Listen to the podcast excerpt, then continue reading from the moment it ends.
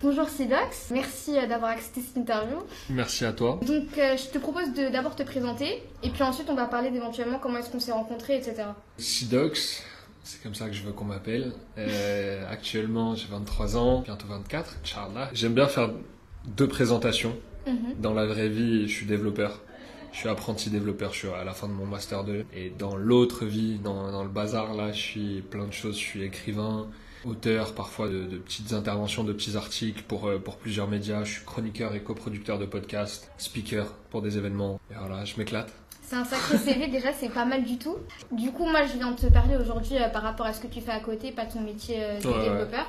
On parle de toi aujourd'hui parce que tu es la percée de la saison. Donc la percée de la saison, c'est une personne, parfois un groupe de personnes, qui porte un projet qu'on a trouvé assez pertinent, qui a un talent qui mérite d'être découvert finalement. Pour mon plus grand honneur. Bah ouais. Sachez que vous aussi, vous pouvez être la percée de la saison. Après, on n'est pas sur Skyrock, hein, euh, Ouais. pas de planète rap. Donc, si vous êtes rappeur, vous allez plutôt à vous rapprocher de Bouscapé. Nous, on n'est on pas encore dans ce domaine-là. Mais du coup, n'hésitez pas à me DM sur Insta si vous avez euh, des comptes ou des, ou Des initiatives. des ouais. initiatives que vous voulez mettre en avant. Donc on va parler de tes projets tiers et divers, mais surtout de la littérature. Le thème de cette saison, c'est la littérature plus le militantisme littéraire. Donc comme tu l'as mentionné, tu es écrivain. Actuellement, tu as trois livres à ton actif, si Ouais. mes souvenirs sont bons. On a. Les Insoumis. La Voix et La Favorite. Ouais. La Favorite qui est un recueil de poèmes que j'apprécie particulièrement, mais on y reviendra. Et euh, La Voix et Les Insoumis qui sont des romans les deux. Avant de parler de l'aspect d'indépendance, etc. au niveau de tes livres, j'aimerais que tu nous expliques comment est-ce que tu es rentré dans ce truc-là de la- ce qu'on appelle la culture finalement, Ouais. euh, les podcasts, etc. pour euh, éventuellement, parce que c'est un des, des buts premiers de ce podcast-là, d'inspirer d'autres jeunes à euh, entreprendre dans ce milieu-là. Comment est-ce que tu es arrivé là, etc. Ce serait par, euh, par la chasse. Je viens d'une ville du, du 78, une petite ville très lointaine. Genre, euh, je suis presque aussi proche de Paris que de Rouen, pour te dire à quel point je viens de long. C'est toujours l'île de France, c'est toujours la banlieue, c'est toujours cette même culture, mais on est la banlieue de la banlieue. Donc ça veut dire que cette culture qui est la nôtre, elle est pas chez nous. Elle est rarement en bas de chez nous, elle est rarement présente. Donc j'ai grandi sans voir d'événements, sans connaître d'artistes, sans connaître des, des gens euh, qui avaient ce genre de, de belles histoires-là. Tout à fait. J'ai eu la chance de connaître beaucoup de gens avec des, des vies plus qu'honorables. Mhm. Euh, le trajet classique de école, études, diplôme, taf. Mais ces trucs un peu outside the box, j'en avais Ouais. pas beaucoup autour de moi. Et ça m'a frustré, j'avais, j'avais et j'ai toujours cette dalle incroyable mélange de, de frustration et, et d'ambition. J'ai toujours cherché des idées, travaillé et vécu mon imagination. Et un jour, euh, il y a eu l'écriture parce que il y a rien qui m'empêchait d'écrire. J'avais juste besoin d'un cahier, d'un stylo et ça y est, c'était fait en fait Mhm. quoi. Et euh, écris depuis longtemps quand même. toi. Ouais, mes premières tentatives, je devais avoir 11 ans sur un bout de cahier qui traînait chez moi. 13 ans, j'ai fait ma première euh, histoire un peu un peu structurée au collège. J'avais des centaines de pages en copie double que je promenais toujours et une fois par semaine, à la permanence du jeudi, j'avais une heure de trou. Je, je donnais les pages que j'avais écrites à mon ami de l'époque et encore d'aujourd'hui, euh, Pauline Godin, qui, a- qui m'a aidé à illustrer euh, Les Insoumis. On t'embrasse Pauline si tu nous écoutes. Ah, on t'embrasse fort, ma gueule. Prends soin de toi. C'est de gros câlin Pauline. Ah ouais. Parce qu'elle lisait déjà du coup cette première histoire, elle avait kiffé, ça m'a, ça m'avait donné du jus, tu vois, ça- Mhm. c'était trop cool. On en reparlera après aussi, mais les amis, c'est hyper important dans Ouais. tout ce qui est dans ces projets-là. Dans, dans, dans tous les mains, ouais, c'est, capital. Et euh, toute cette période-là, toute- toute cette enfance, début d'adolescence et tout, j'ai bouffé des livres. J'ai trop, trop, trop lu dans ma vie. Trop, trop lu. Et je pense que au lycée, quand j'ai eu envie d'aborder certaines thématiques, euh, pas juste pour m'amuser, quand j'ai eu envie de parler de certaines choses, là, l'ambition d'écrire un livre et de sortir un livre a commencé à, à germer dans ma tête, mais j'ai dû me battre contre un million de barrières. Genre, euh, Ouais. Les maisons d'édition, ça te paraissait inaccessible. T'en connais pas? Bien sûr. Genre, tout bêtement, Tout t'en connais pas. Tu dois circuler au milieu du, des doutes, des gens qui vont te décourager, des arnaques aussi. Ouais, ça c'est vrai, faut faire attention quand on est Ouais. en Indé, toutes les personnes C'est là. ça, c'est ça. Ça me brûlait les mains. Je voulais le sortir, mais ça me rendait fou. Et euh, j'avais trouvé la, la solution de le sortir en indépendant avec euh, Amazon KDP, une plateforme que je recommande à tout le monde. Ça vaut le coup d'au moins jeter un œil parce que ça peut permettre de lancer les rêves de pas mal de gens. Super. Et donc j'ai pu sortir mon livre en, en indépendant et, et me lancer à l'aventure. C'est une longue réponse pour ta question. Non, mais que- j'aime bien, moi j'aime bien toutes les réponses Parce qu'il y y a plein d'étapes. Là, je t'ai vraiment fait le trajet complet, mais je te Ouais. l'ai fait centré exclusivement sur la littérature. Je pense que cette histoire, elle serait pas allée au bout si j'avais pas rencontré toute l'équipe de la taille et, et, lancé du coup avec toute cette équipe le, le podcast de la taille qui m'a fait comprendre que c'est faisable et il y a même des jeunes de mon âge qui le font déjà, d'aller jusqu'au bout du rêve. Et avec le temps et à force de côtoyer ces gens, j'ai vu euh, la différence, j'ai vu pourquoi ce serait plus compliqué pour moi que pour d'autres mais j'ai quand même eu l'orgueil de dire à partir du moment où eux ils l'ont fait, c'est impossible que je le fasse pas. Bah c'est super que tu parles de la taille puisque justement c'était quelque chose euh, sur lequel je voulais venir. ouais. Moi je t'ai découvert avec la taille du coup. Alors pour ceux qui connaissent pas la taille déjà, d'où sortez-vous? Ils sont en place depuis longtemps. On y reviendra etc. quand on parlera de Lina Malandro etc. Et donc du coup euh, j'ai découvert Lina un jour quand elle faisait le Rapta Challenge sur Instagram ouais. et qu'elle est passée sur euh, sur Bouscapé sur le JDR. Elle a cassé et. Et ouais elle a vraiment cassé Internet. Et donc là j'ai découvert tout ce qu'elle faisait, Vraie Meuf, etc. Et surtout la taille. Donc du coup, comme tu l'as dit, t'es coproducteur, en plus d'être chroniqueur de la taille. Là, je vais mettre des bâtons dans les roues. Juste pour dire qu'on est tous impliqués, mais euh, c'est des statuts pour mettre des statuts. Oui, d'accord. On est tous ensemble dans ce Mais tu es quand même super impliqué dans ce truc-là, et finalement, c'est un peu aussi euh, un aspect hyper complémentaire de ce que tu fais au niveau des livres. Ouais. Parce que tu as ce besoin-là de t'exprimer, mais de deux manières différentes finalement. C'est quoi la différence si c'était que deux manières seulement. Parce que tu vois, tu m'as vu faire des vlogs, faire des lives, faire des conférences. J'ai essayé euh, le format TikTok.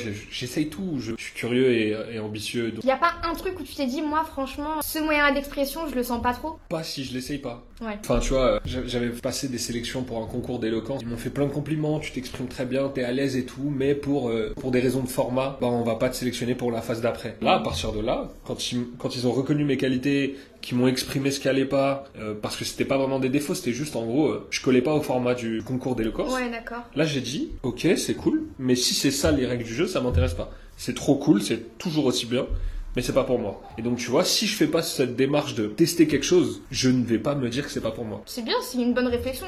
C'est une réflexion qui est, super logique. Hmm. Donc du coup, dans la taille, vous parlez d'énormément de choses euh, beaucoup trop intéressantes. D'ailleurs, c'est grâce à la taille, et j'ai dit à Lina il y a pas longtemps que moi aussi je me suis dit, allez c'est parti, pourquoi on n'essaierait pas de faire un podcast? Donc merci déjà, première chose. Dans l'introduction, elle dit qu'en gros, c'est une bande de potes qui se retrouvent autour euh, d'une théière finalement. Et donc vous êtes tous euh, descendants d'immigrés maghrébins. Il y a Blaise, Théophile, toi, Lina. Non, enfin aujourd'hui, il y a Lina, Théophile, Amel et moi. Wafa est fan depuis quelques épisodes aussi. Mhm. Blaise, c'est un ami, c'est le frérot, tu vois, qui pendant un moment voulait participer à, quelques épisodes et a participé à quelques épisodes, mais euh, pour des priorités dans sa vie, du coup, a pris un peu de recul, au même titre que euh, Zied, Kauter au début, Nesrine, des gens qui euh, ont lancé le projet avec nous, ont fait vivre le projet avec nous et puis sont, sont retirés un peu pour, pour prioriser d'autres choses dans leur vie, quoi. Et la taille, qu'est-ce que ça t'apporte de différent par rapport au livre? Parce qu'en soi, moi, j'ai l'impression, étant une lectrice et une auditrice assidue de tes projets, que finalement, ça se rejoint. Dans le sens où, euh, quand tu fais tes livres, tu vas parler, tu vas créer des personnages. Regarde, on va pas voir. J'ai la bonne réponse. Il y en a aucun des deux qui apporte à l'autre. Mais c'est ces deux projets qui apportent à la même partie de moi, pleine de frustration de pas avoir pu faire beaucoup de choses plus jeunes, voir beaucoup de choses plus jeunes. Apprendre avec des pensées, tu vois. J'ai euh, j'ai des parents qui m'ont toujours poussé vers la culture. Je suis beaucoup allé au cinéma. Il y a eu des expos. Des parents m'ont poussé vers la culture. Mais il y avait un pan de la culture de ma génération où c'est toi qui dois faire ton chemin tout seul. Et à cause de, de comme je t'ai dit, de l'endroit où je vivais, c'était c'était mort en fait. Ouais, c'était mort. Et donc, du coup, tu crées une part de toi qui se nourrit de la taille et de mes livres. Bah, super réponse, euh, moi ça me plaît. On va peut-être du coup commencer à parler euh, de tes livres. L'aspect de la saison, c'est un peu basé sur le militantisme littéraire. J'ai pas de définition exacte du Larousse, mais moi, si je devais définir le militantisme littéraire, c'est écrire, mais pas seulement pour écrire. C'est-à-dire qu'on parle pas de romans à l'eau de rose euh, ou de full respect pour les romans à l'eau de rose. J'aime énormément ce genre de, de livre quand même. Mais il y a des idées derrière. Des idéaux surtout. Dans les personnages dont tu vas parler. Où est-ce que tu vas les placer dans leur vie, etc. Est-ce que tu aurais euh, des mots-clés comme ça qui ressortent un peu de ta littérature en mettant de côté la favorite parce que c'est spécial? Et eh bah, tu vois, j'ai presque envie de te dire que le plus militant des trois, c'est la favorite. Ah ouais, tu trouves? Ouais. Parce que dans Les Insoumis et La Voix, surtout Les Insoumis, je compare mon écriture à un bébé qui apprend à marcher, tu vois. Il y a mhm. plein de trucs qui vont pas dans Les Insoumis. Oui. Mais j'ai quand même tellement d'affection pour ce livre parce que c'est celui que j'ai fait le plus seul. Le plus dans l'inattention des. Ouais. Le plus dans l'inattention complète des gens. Donc c'est-à-dire que cette histoire, c'est moi et moi. C'est ce que je voyais, ce que je pensais voir autour de moi, c'est une conversation avec moi-même où j'ai pu clarifier beaucoup de choses. Et avec du recul, tu vois, il y a plein de choses qui sont fausses. Tu vois, par exemple, dans Les Insoumis, tous les amis du personnage principal sont des personnes que j'ai fréquentées au lycée. Mm-hmm il y en a très peu avec qui je suis encore pote aujourd'hui. Ouais, ouais, ouais, ouais. Et euh, Ouais, c'est une évolution finalement entre ça, tes ça, livres et ça. toi. c'est ça, c'est ça. Et donc les insoumis et la voix, voilà, c'est vraiment une discussion entre moi et moi-même. Et après, s'il y a du militantisme, surtout à travers de la représentation, parce que Mhm. du coup, le fait de me parler avec moi-même, ça me permet de définir, de montrer à quoi je ressemble, ce que j'aime, quelle est ma culture, et qu'il y a des gens qui s'y reconnaissent, c'est un bienfait pas provoqué ultra volontairement. Dans la favorite, je m'applique vraiment à Ouais. rendre euh, l'amour euh, maintenant. l'amour cool, tu vois, l'amour euh, pas ridicule, euh, pas de quoi avoir honte. Donc Ouais.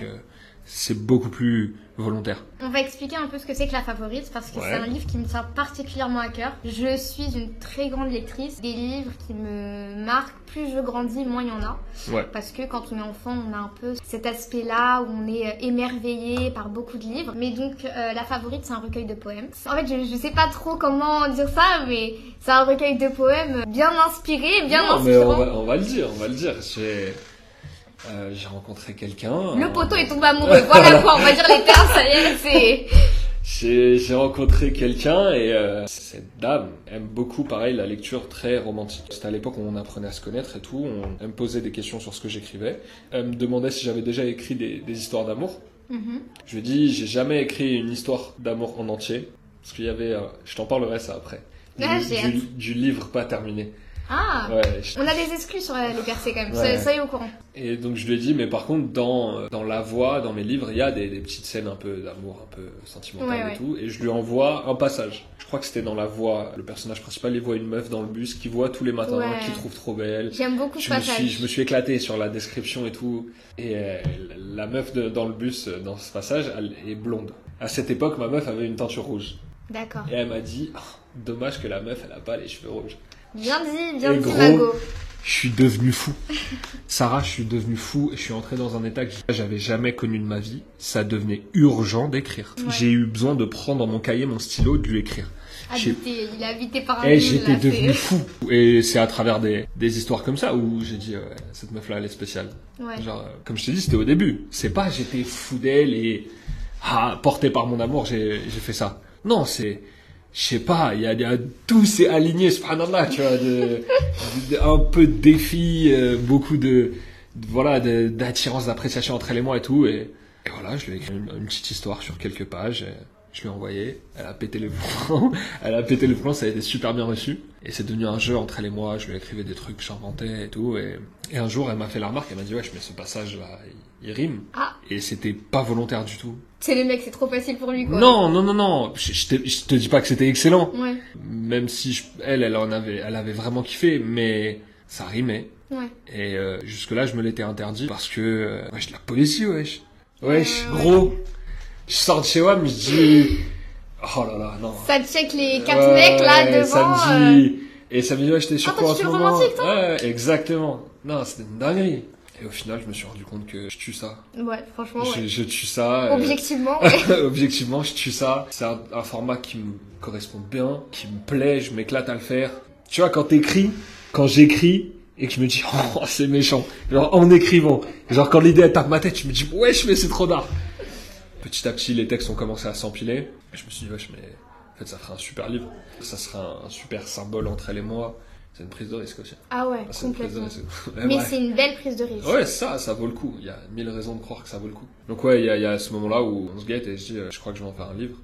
Il y a, il y a dû avoir un petit taf de sélection parce que parce qu'il y avait des textes trop personnels, tu vois, et que mon but c'était pas de d'exposer ma ma vie sentimentale non plus Ouais. dans ce livre. Je l'avais dit dans, dans la Ouais. séance de dédicace. C'est ça, euh, c'était suis- ce que je voulais dire, c'est pour ça que je prenais des pincettes pour définir le livre.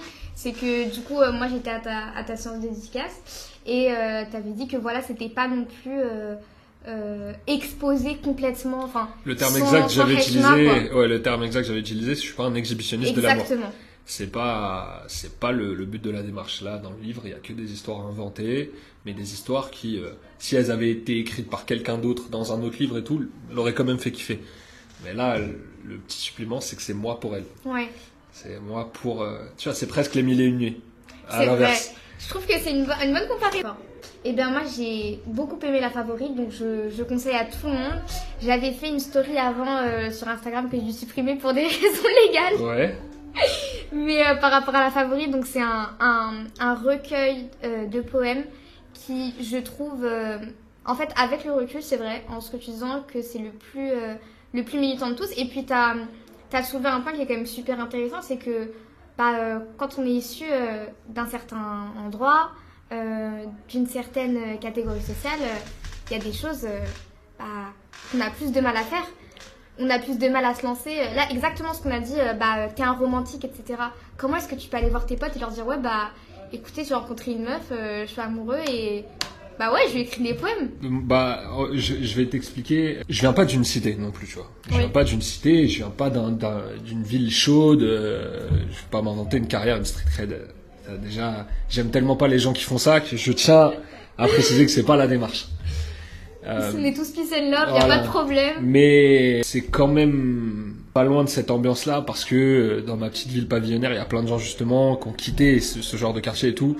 Donc il y a certaines barrières mentales qui se retrouvent. Là, c'est les barrières mentales qui ont réussi à nous suivre, par contre, jusqu'en bas de chez nous. Fallait voir les, les réactions, euh, pas du pas du recueil de poèmes, mais du, premier livre. C'est des vannes constantes et même deux trois mecs qui m'ont fait la confidence que dans mon dos, euh, tu vois, ça y allait fort, mais je leur en veux. Ah ça c'est étonnant, je ne m'attendais pas du tout. Ouais, mais je leur en veux pas je n'en veux pas du tout parce que parce que je suis quand même allé au bout du truc donc euh, je, je m'en cogne je, suis pas trop influençable et tout par contre plus je réitère l'exploit plus du coup ça force le respect et ça ouvre l'esprit de certaines personnes autour de moi qui du coup euh, se posent un peu de moins de questions et s'ils se posent moins de questions pour eux ils s'en posent encore moins pour moi tu vois c'est à dire là quand je leur dis euh, recueil de poèmes ça me dit ah deux trois blagues on est des, on est des marrants il y a rien normal parce que c'est, et c'est comme non, c'est comme ça qu'on s'aime. Voilà, tant, tant qu'on n'arrête pas de se blaguer, c'est qu'on s'aime. Donc euh, voilà, les petites blagues et tout, mais que je reçois avec plaisir parce que dans le fond, je, je sais qu'ils respectent la démarche. Donc, euh,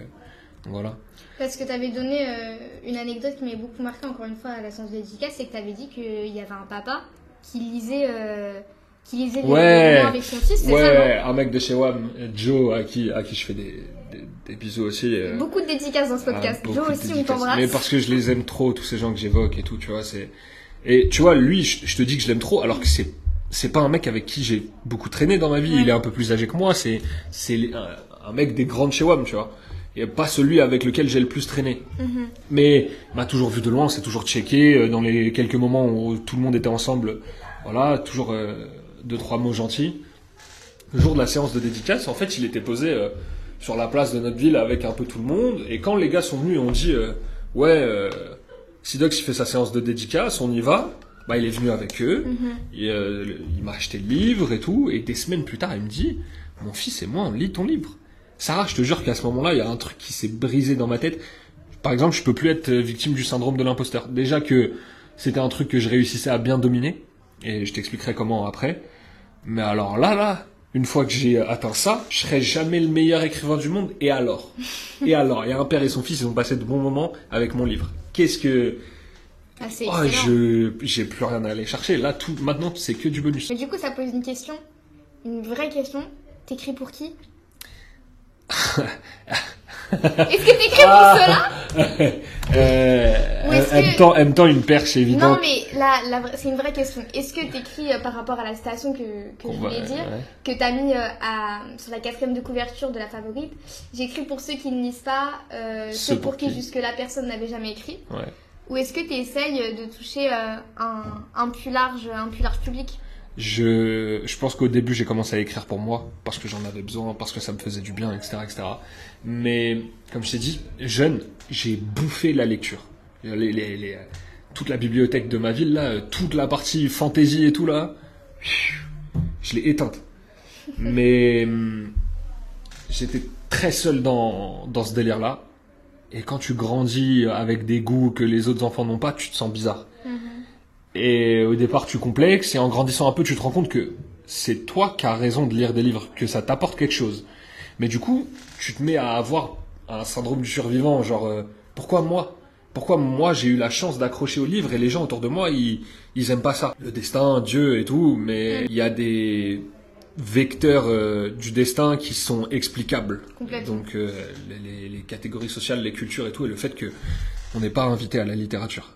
Enfin, plus jeune, j'avais je faisais pas trop, enfin en termes de divertissement, lire un livre ou regarder un, film, ça me divertissait pareil. parce que je suis pas obligé d'être identifié pour regarder un, un film. Je suis pas obligé d'être identifié pour regarder un livre.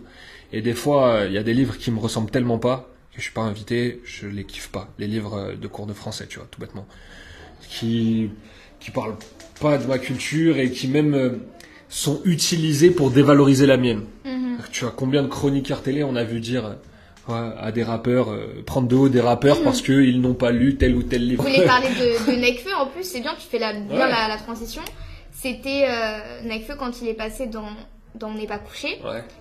Non, mais vous dites que vous avez, vous avez lu Tolstoï, que vous avez lu Ouais. Le voyage au bout de la nuit. Ouais, ouais. C'est vrai ça? Ouais, c'est vrai. Qu'est-ce que vous avez aimé dans ces textes-là? Euh, Vous aviez le temps, concernant étant viré de 5 lycées, j'imagine que vous aviez le temps de lire à la maison. Ouais, j'ai toujours lu de- depuis que je suis tout petit. J'ai toujours lu. C'est ce qui m'a amené un peu aussi C'est votre au maman rap. qui vous a fait lire Ouais. Quel passage vous avez forcé. préféré dans Voyage au bout de la nuit? J'ai pas trop aimé Voyage au bout de la nuit. Bah fallait le dire, on vient d'en parler. Ouais, je sais, mais j'ai pas eu le temps encore de, de répondre. En fait, j'ai trouvé, euh, j'ai pas, encore trop compris euh, la manière d'écrire. Je m'attendais pas à autant de, justement de violence, de, de vulgarité. J'ai trouvé ça fort, mais ça m'a pas plu autant que Tolstoï. Aimé. En fait, c'était juste pour, euh, pour, rabaisser, euh, pour rabaisser les rappeurs. Pour les réduire, etc. à la littérature. Et puis, il y avait tout ce truc autour de Nekfeu de euh, tu mec fais du rap conscient, Ouais, t'écris bien. donc, c'est ce rap-là que nous, on, on On va, pouvoir s'intéresser Ouais. à, etc. Et on va, laisser, on va laisser le reste du côté. Alors que Nekfeu, oui, certes, il a une super plume.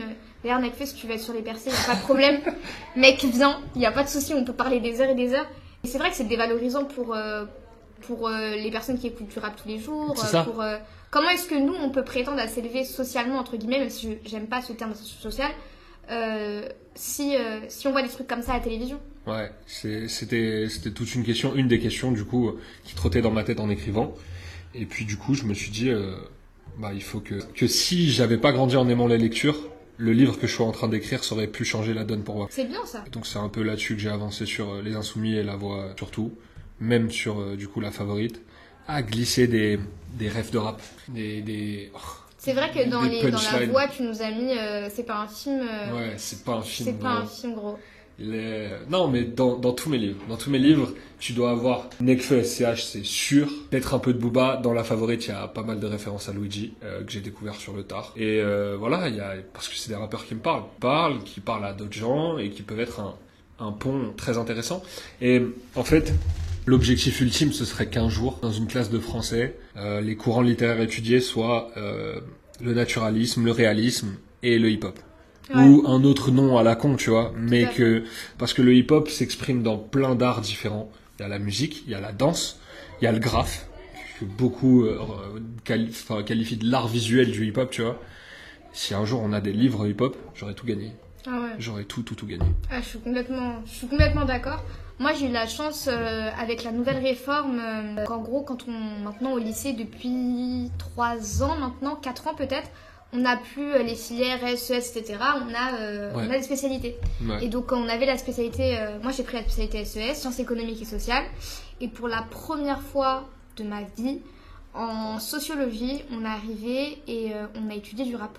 Ouais. On a étudié Ayam, Pané sous la même étoile, Mhm. parce qu'en fait, ça nous montrait euh, les, euh, bah, la- les bases de la sociologie, quoi. Ouais. Euh, quand on arrive et qu'on n'a pas les mêmes acquis sociaux, l'inné, l'acquis, ce genre de choses, etc. Mhm. Après, on a étudié d'autres sons discutables, mais que j'aime beaucoup mes profs d'SS quand même, mais bon, il y avait des sons où on repassera. Mais Non, tu la peux pas dire ça, là j'ai besoin d'un exemple. C'était euh, un son sur les acédiques, De qui un son, mais genre vraiment à l'ancienne, genre euh, peut-être des années euh, 70. Ouais, ok, je vois, je vois, je vois. Genre Ouais. des sons comme ça, tu dis bon, on, était mieux sur Ayam quand même, Ouais, on était mieux sur. Ouais. Mais de voir ça, ça m'a fait. euh, c'est pas que ça m'a fait plaisir, c'est juste que je me suis dit ah ouais, On, euh, va dans la bonne direction. finalement. Et on avait une super euh, conversation avec mon prof d'SES par rapport à ça, par rapport à ce qu'on appelle la culture légitime. Ouais. En gros, euh, et que le rap, est-ce que ça y était, est-ce que ça y était pas? Il m'a donné un point de repère que je trouve hyper intéressant, c'est France Inter. Il m'a dit si t'entends un rappeur sur France Inter, c'est que ça y est, il commence à monter. Et il y a eu Damso sur France Ouais. Inter. Il y a eu Damso, on a eu euh, Nekfeu dans mes souvenirs, j'ai un petit doute. Ouais. Damso, c'est sûr. Et je me suis dit, bon, ça y est, on, on commence, on commence à être là. On a, on a une place importante, mais jusqu'où ça va aller? Et puis surtout, le truc, c'est qu'il y a quand même, bah, il y a Orelsan évidemment, mais il y a quand même des sélections qui se font dans les rappeurs. Dernière, euh, dernière petite chose, je voulais parler de ton aspect euh, au niveau de, de l'indépendance. L'indépendance n'a pas été un, un choix pour toi, comme tu l'as dit avant? Non. ça a été euh, plus un, un devoir, puisque bah, du coup, il y avait personne qui pouvait te suivre au début dans ce projet-là, Ouais. etc. Maintenant, où est-ce que tu vois évoluer tes livres où est-ce- Jusqu'où jusqu'où ça va aller quoi Est-ce que tu aimerais, dans l'idéal, euh, pas devenir le plus grand écrivain du monde, mais pouvoir vivre de tes livres, par exemple? Si demain je vide mes livres, je ferai pas que mes livres. Ouais. Je continuerai à faire autre chose quand même. Donc euh, je saurais pas te répondre par oui ou par non à cette question. Je pense qu'encore aujourd'hui mon indépendance c'est un truc que je subis. J'aimerais vraiment travailler avec des structures. C'est vrai? J'aimerais vraiment commencer à travailler avec des structures parce que l'indépendance c'était un peu une idée de il y a rien ni personne qui m'empêchera de le faire. Mais aujourd'hui euh, aussi euh, spectaculaire que je puisse être sur une conférence, aussi euh, avenant que je puisse être quand des gens viennent me dire bonjour et tout, viennent me saluer ou viennent me poser des questions, moi je ne sais pas aller vers les gens avec qui je pourrais aller travailler parce que j'ai pas été éduqué comme ça. J'ai été, j'ai une éducation très fière, très plein- pleine de dignité. Tu vois, sois digne. C'est vraiment un, credo très important et ça s'est renforcé avec l'ATI. Tu vois, aujourd'hui Sarah, je suis en face de toi parce que t'as jamais fait un truc. C'est euh, ouais salut j'aime trop ce que vous faites euh, je peux passer sur la taille? Ouais salut j'aime trop ce que vous faites euh, tu peux m'aider pour faire ça? Oh mon dieu. Je enfin ça me met mal à l'aise parce que des fois je peux pas aider Ouais. les gens. Quand tu peux les aider c'est enfin quand tu peux les aider let's go bismillah. Mais des fois tu peux pas et t'as l'impression que les gens sont déçus de toi en mode Ouais, ouais, ouais. tout ce qu'ils t'ont dit n'était que facultatif selon ta capacité à les aider et moi je veux jamais donner cette impression à quelqu'un Ouais. donc, euh, c'est-à-dire que j'arrive pas à aller voir quelqu'un et lui dire, hé gros, j'aimerais bien travailler avec toi. J'aimerais bien, parce que en plus, dans ma position, ça veut dire que j'aimerais bien que tu m'aides. J'aimerais bien que tu m'aides à pousser mon livre, que tu m'aides à machin. Et donc, c'est pas un truc qu'on demande. Non, mais après, euh, enfin bon, c'est-à-dire que toi, t'as as du mal à faire ce truc-là, mais d'autres euh, d'autres n'auront pas de mal, tu vois. Bah, t'es en train de retourner l'un de mes plus grands arguments contre moi-même. Je te disais que, que je me battais très bien contre le syndrome de l'imposteur à l'époque où ça pouvait me titiller la tête Ouais. parce que je me disais, il y a des gens qui sont pas bons, qui sont pas honnêtes, qui sont moins passionnés que moi et qui se posent pas ces questions du syndrome de l'imposteur. Bah, je- j'arrive pas à faire la même pour la dignité, tu Je vois. suis d'accord. Franchement, je suis d'accord. C'est quelque chose que je comprends vraiment à 100%. Mais après, euh, moi, je pense que euh, c'est ce que tu as dit, c'est au niveau de l'honnêteté. De toute façon, euh, on sait à peu près qui est qui, euh, enfin, on commence à peu près à, voir. Mais je pense que euh, si tu accroches sincèrement, réellement, avec une personne qui peut t'apporter plus et qui peut. et qui vous pouvez vous aider mutuellement, euh, Ouais. je pense sincèrement. Je pense que faut, faut pas hésiter, mais je sais que c'est compliqué. Tu hein. vois, il y a des gens comme, comme Shashi, donc la patronne de, de Plume Banlieue, plus banlieue. Euh, Shainez, Shainez. pour, pour bien la nommer. Qui est super drôle. Shainez est hilarante. Mais elle est pas que drôle. Shashi, c'est. Je manquerais de mots pour être euh, précis dans ma description du, du respect que j'ai pour elle, tu vois. Mhm. Euh, tu vois, Lina et Shashi, elles sont trop importantes pour euh, l'histoire de ce que Sidox deviendra. Ouais. Sid Ahmed Mkhish, c'est toute une histoire indépendante de, de tout le monde. C'est moi et mes parents, c'est euh, ma vie, tu vois. J'aime beaucoup quand tu dis ton prénom. Merci. J'aime bien, c'est. Tu devrais plus se mettre en avant. Euh, non, parce que au contraire, il y a, y a mille raisons. Il faudrait. Il y a deux identités. podcast. Ouais. Il faudrait tout un autre podcast pour les expliquer, mais tout ce que je fais là, c'est Sidox qui le fait. Et Sidox, il, sera éternellement redevable à Lina et Shashi. Et, euh, et parce que Shashi, elle a eu cette démarche de, de me faciliter le taf, tu vois. De, j'ai pas eu besoin d'aller la voir et lui dire ouais, s'il te plaît, euh, viens on travaille ensemble. C'est, elle a capté que j'étais affamé Mhm. j'étais que j'étais prêt à tout dévorer. Et un jour, elle me dit, ouais, Sid, je sais que t'écris, euh, je vais monter un média, euh, t'es chaud c'est bon. Fin. Ne m'en dis pas plus. Ne m'en dis pas plus. Il y a pas longtemps, l'interview de Medjin Ouais. que, que j'ai fait, même délire. Félicitations, je sais pas si je t'avais envoyé un Si, message. ouais, je crois, on en avait déjà parlé. Elle m'avait, elle m'a téléphoné, elle m'a dit, ouais, Sid, est-ce que t'es chaud pour euh, interviewer Medjin? Tu vois, ce genre de passe D, Ouais, bah oui, oui, c'est. c'est évident pour elle et c'est pas évident pour beaucoup de gens. Un autre exemple, quelqu'un qui m'a mis tellement à l'aise que pour le coup je me vois bien la solliciter quand, quand j'aurais quand j'ai besoin, c'est Inès Sediki de GetUp, tu vois. Mhm. Elle a compris un peu les blocages que j'avais et elle m'a elle m'a pris droit dans les yeux, elle m'a dit hey, gros arrête, le jour où t'as besoin tu me dis. Plus de entre nous, Ouais. sache que c'est clair entre nous. Parce qu'il y a des gens qui vont dire euh, qui vont voilà, Oui, il y a mille menaces. Et donc du coup, ça fait que si demain je vais voir une maison d'édition, je leur dis ouais, je suis chaud, j'aimerais beaucoup travailler avec vous, et qui me disent non, qu'ils osent pas me dire pourquoi, euh, qui parce que demain on me dit ton livre il est pas assez bon, mais je vais pas mourir ma gueule, je vais juste continuer d'écrire, je vais. Ah ouais? Moi Mais ça me détruirait. hein. Mais aucun Ah moi lien. ça me détruirait. Je veux Aucun pas. lien. Aucun lien, parce que c'est pas comme si j'avais fait 20 ans d'études de littérature et que je suis pas capable d'écrire un livre bon. Je commence là, je suis, j'apprends tout seul, j'ai pas de limite. j'ai, pas de limite, ne serait-ce que d'aller au bout du livre, c'est déjà l'exploit. Tu vois, j'ai espoir qu'un jour, je devienne impossible à ignorer, que mes livres soient bons, que les gens soient convaincus, que je sois devenu une, ré- enfin, un succès d'estime, une référence euh, populaire dans le microcosme de la culture maghrébine par- parisienne, tu vois, euh, où là où on se connaît un peu tous. Mhm. Il y a beaucoup de gens qui savent que j'écris, il n'y a pas beaucoup de gens qui savent que je peux bien écrire, tu vois. Et il faut que, que j'installe ça dans la tête des gens pour que on vienne me dire, ouais gros, c'est quand tu veux.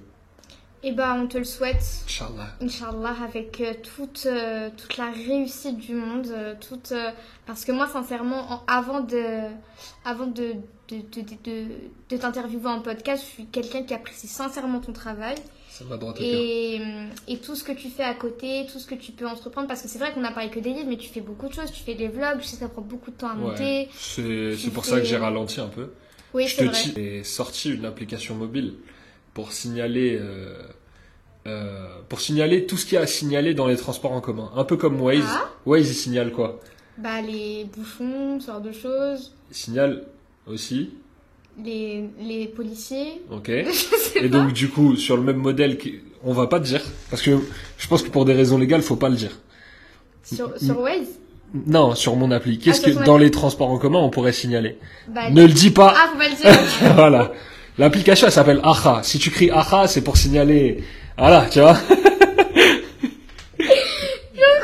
Voilà, c'est bon. L'application, elle s'appelle Acha. Donc, si t'envoies un signalement Acha dans les transports en commun, en général, c'est pour signaler un truc bien précis.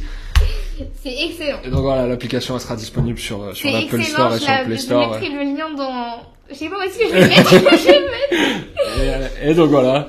Donc pour te dire sur la diversité des projets Ah sur bah ouais, là sur lesquels c'est j'étais à fond. drôlement, drôlement diversifié quand même. Est-ce que euh, à la, avant de avant de finir euh, notre notre petite entrevue, euh, est-ce que tu as des recommandations à nous faire Ouais. Ça peut être n'importe quoi, un rappeur, un livre, Ouais. une expo, enfin ce que tu veux, même pas du niveau de la culture. Fais top tier, un plat, un resto, Ouais. si tu veux donner de la sauce. Je vais, eh, je vais te faire un peu de tout carrément. En rapide. Chez les, chez les rappeurs, chez les artistes musicaux. Faka. Je crois que ça peut devenir, c'est mon gars, hein, Ouais, mais ça peut devenir mon rappeur préféré. un pote à Watt. Ouais. Euh, Wood, pareil. Wood, qui pour le coup est un peu plus avancé. euh, là, il est déjà signé. Il a Mhm. est déjà sorti des projets cette année. Inch'Allah, il gagnera les plus les Awards. D'ailleurs, je sais qu'il est nominé Ah, dans la nominé Ouais, il est nominé dans les artistes. Euh, Loj fait des chansons pour euh, des chansons d'amour, des des, Ah. ah, des chansons incroyables. C'est c'est trop méchant. Euh, Naira. Naira, très fort qui toi Naira. Brisé le crâne avec la chanson Maquette. Ok, je lui ai dit carrément, je lui ai envoyé un message, je lui ai dit c'est trop ma gueule. Naira très fort, j'aime beaucoup ce qu'elle fait. Ouais, ouais, ouais. C'est, en plus, tu vois, c'est une bête de personne. euh, elle est adorable. Bref, donc euh, ces quatre artistes-là pour la musique. Pour les restaurants, Neko Ramen. Je le rec- c'est- Dès que quelqu'un me dit, je sais pas trop comment, Neko Ramen. D'accord, c'est Neko Ramen, Paris. Il y a Neko Ramen, Neko Ramen Green. C'est la même chose. D'accord. Neko Ramen. Il y a Majouja aussi. Majouja pour une ambiance Ah très oui, kabyle, euh, tout ça. Kabyle, Mais ils sont devenus difficiles à avoir. Je sais plus quand est-ce qu'ils ouvrent et en plus, quand ils sont ouverts maintenant, ils sont tout le temps blindés. C'est vrai Ouais. Je les ai vus moi sur, euh, ouais, sur euh, Panam in My Belly, je Ouais. Ils ont l'air pas mal. hein. très très cool. Et euh, une, re- une recommandation littéraire. Une parce que je, suis- recommandation. je suis venu parler de ça. Il y a, y a deux trois séries euh, un peu héroïque fantasy, un peu fantastique, machin, qui, a, qui ont bercé mon enfance.